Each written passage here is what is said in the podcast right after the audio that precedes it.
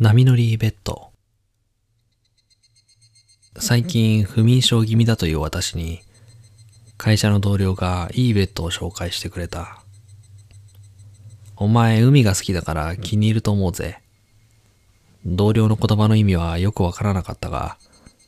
この会社に入って一人暮らしを始めるときに買ったベッドは、かなりガタが来ていたので、私は友人に勧められるままにそのベッドを購入した。ベッドはすぐに届いた。このベッドは波乗りベッドと呼ばれる商品で、かなり変わった性能を持っているらしい。夜、眠るときに電気を消し、部屋を真っ暗な状態にしてベッドに入ると、だんだんベッドに寝ている感覚が薄れていくらしい。そして、体全体がいつしか波の上に乗っているような感覚を味わうことができ、ベッドに入ったまま世界中の海を旅できるというのだ。正直、通販サイトでその説明を見たときは、ベッド全体が振動して、まるで波に乗っているような感覚を味わえるといった類のとんでも商品なのかと思ったが、実際に使ってみて驚いた。ベッドに横になって電気を消し目を閉じると、次第にベッドがゆらゆらと揺れ動き始め、まるで本当に波の上にいるような感覚を味わうことができた。そして、目を閉じながら耳を澄ませると、カモメの鳴く声や波打ち際で子供がはしゃぐ声など、まるで部屋全体が海になったような音が聞こえるのだった。穏やかな波に乗っているようなベッドの感覚と、心地よい海の音を聞いていると、私は自然と眠りにつくことができた。ある日、近くを遊覧船が通ったような音がして、その音があまりにリアルだったので、思わず電気をつけてしまったことがある。しかし、そこはいつもと変わらない寝室で、電気をつけた瞬間に、海の音はさっと消えてしまった。このベッドは、確かに世界中の海を旅しているらしく、心地よい海の音が響く時もあれば、リゾートのビーチのような、ちょっと想像しい海にたゆたうこともあった。そんなある日、いつものようにベッドに入って目を閉じた私の耳に、かすかな声が聞こえてきた。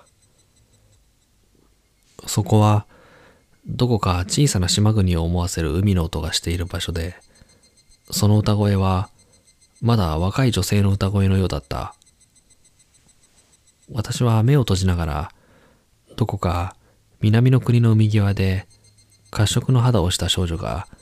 海に向かって歌っている情景を思い浮かべた。その情景は、今まで感じたどこの情景よりも心地よく、私はベッドの怒り機能を使って、しばらくその場に留まることにした。少女の声を聞きながら眠りにつくと、私は深く深く眠ることができた。毎晩聞こえてくる歌は、どうも英語の歌のようで、多少の英語ができる私は、その歌の歌詞を知ることができた。その歌は、最初かなりおどけた調子で始まる。恋人同士のデート中、彼女がランチに食べたナチョスのソースをつけたまま歩いていたとか、犬に吠えられた彼氏が3メートル以上飛び上がったとか。しかし、歌の後半、おそらく2番の歌詞になると、少し悲哀を帯びた内容になってくる。海に浮かぶ小さな岩をかすめるように日が昇り、それはただ自分の頭の上を通り過ぎ、やがて何もない海の向こうに消えていく。私は、それはもしかしたら失恋ソングなのかもしれないなと思った。少女の歌う歌の歌詞を気に入った私は、その歌詞を波乗りベッドの感想とともに SNS にアップした。普段あまり発言のしない私の SNS は、フォロワーもほとんど身内だけで、数も少なかったけれど、比較的たくさんのお気に入りマークがついた。英語の歌詞が物珍しかったのかもしれない。あのベッドを紹介してくれた同僚からは、気に入ってるみたいだな、という文字と、笑顔の記号が届いた。それからしばらくして、私がベッドの中で少女の歌声に耳を澄ませていると、どこかから想像しい音が聞こえた。それは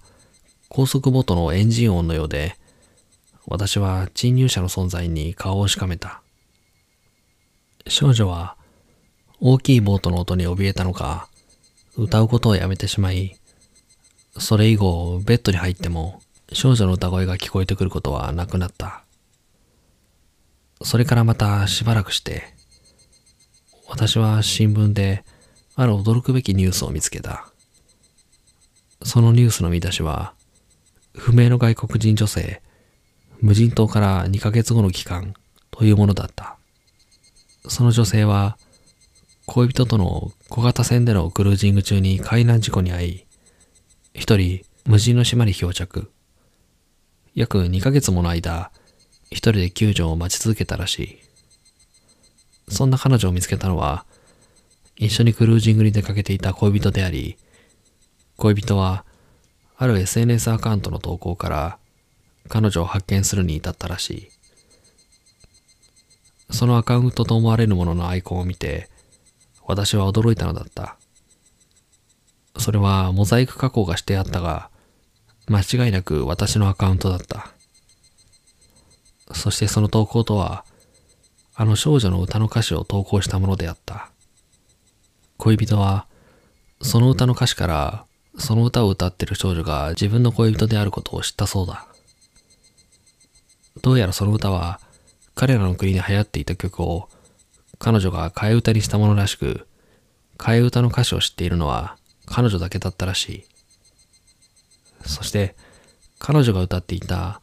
あの歌の2番にあたる歌詞。あれは、彼女が島に漂着してから作詞したもので、その歌詞が表す地理的条件から、恋人は彼女を見つけるに至ったそうだ。新聞記事の最後は、救助された女性のこんな言葉で締めくくられていた。遭難中、私は自分の気持ちに負けないように、いつも波打ち際で歌を歌っていた。そこには、ただ無限に広がる海しかなかったけれど、不思議と寂しくなかった。私が歌を歌うとき、いつもそのすぐそばで、見知らぬ観客が歌を聴いてくれているような、そんな気がしたからである。